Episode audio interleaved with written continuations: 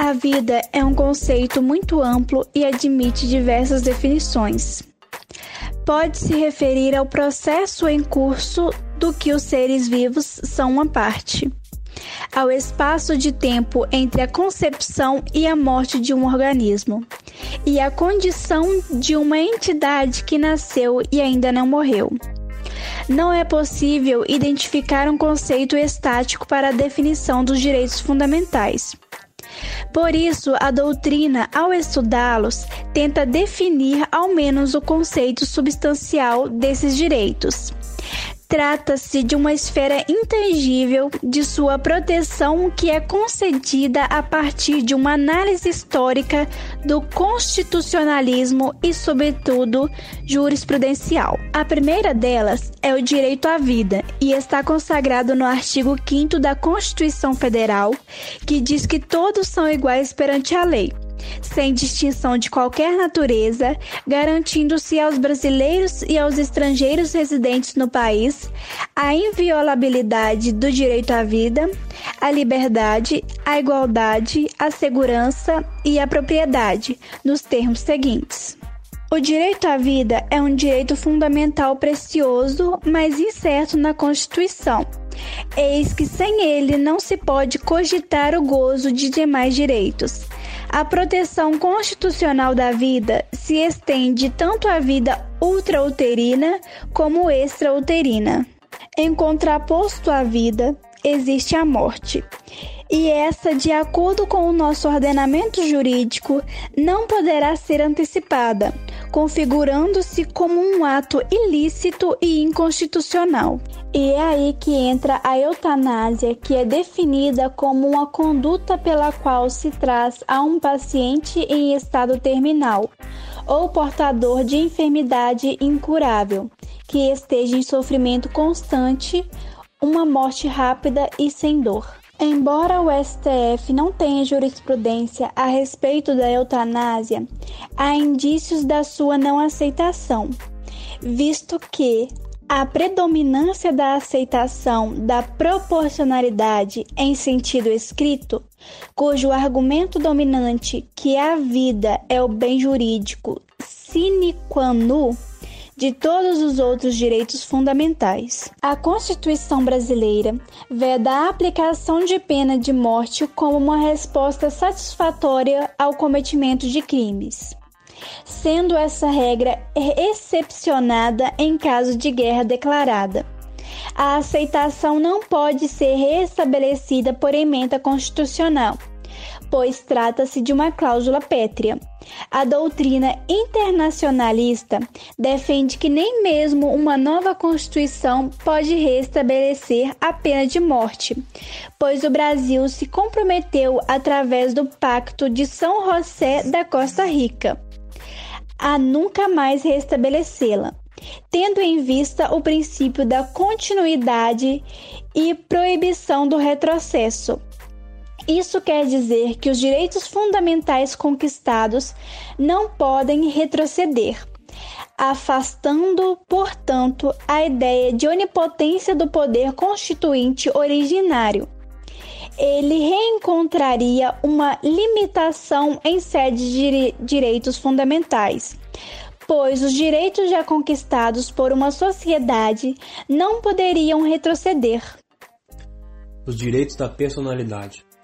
Eles são considerados como direitos reconhecidos à pessoa humana que é tomada de si mesma em suas projeções na sociedade, previstos no ordenamento jurídico exatamente para a defesa de valores inatos ao homem, como a vida, a rigidez física, a intimidade, a honra, a intelectualidade e entre outros. Os direitos da personalidade têm por finalidade a proteção dos direitos indispensáveis à dignidade e à integridade da pessoa esses compreendem duas categorias gerais: os direitos adquiridos, que têm a sua experiência vinculada ao direito positivo, que é a disciplina, e os direitos inatos, que independem de legislação, pois estão ligados ao seu titular. Constituem direitos inatos, absolutos, extrapatrimoniais, intransmissíveis, imprescritíveis, impenhoráveis, vitalícios, necessários e oponíveis erga omnes como tem assentado a melhor doutrina. Há duas teorias adotadas pelo direito civil para a aquisição de direitos. Quanto à personalidade jurídica, adota-se a teoria natalista, e quanto ao resguardo de direitos do nascituro, adota-se a teoria concepcionista. Sobre as teorias da vida, são divididas em seis. A primeira delas é a teoria concepcionista, que compreende que há vida após a fecundação do óvulo pelo espermatozoide. A segunda é a nidação, em que há vida a partir da fixação do óvulo no útero materno. A terceira é a desenvolvimentista, em que só há vida no caso o feto demonstrar-se apto ao desenvolvimento. A quarta é a neurológica, em que entende que a vida começa a partir da formação do sistema nervoso central. A quinta é a natalista, em que compreende que a vida só chega após o nascimento. E a sexta é a viabilidade, que entende que há vida após a demonstração de que o corpo humano está apto ao desenvolvimento extrauterino.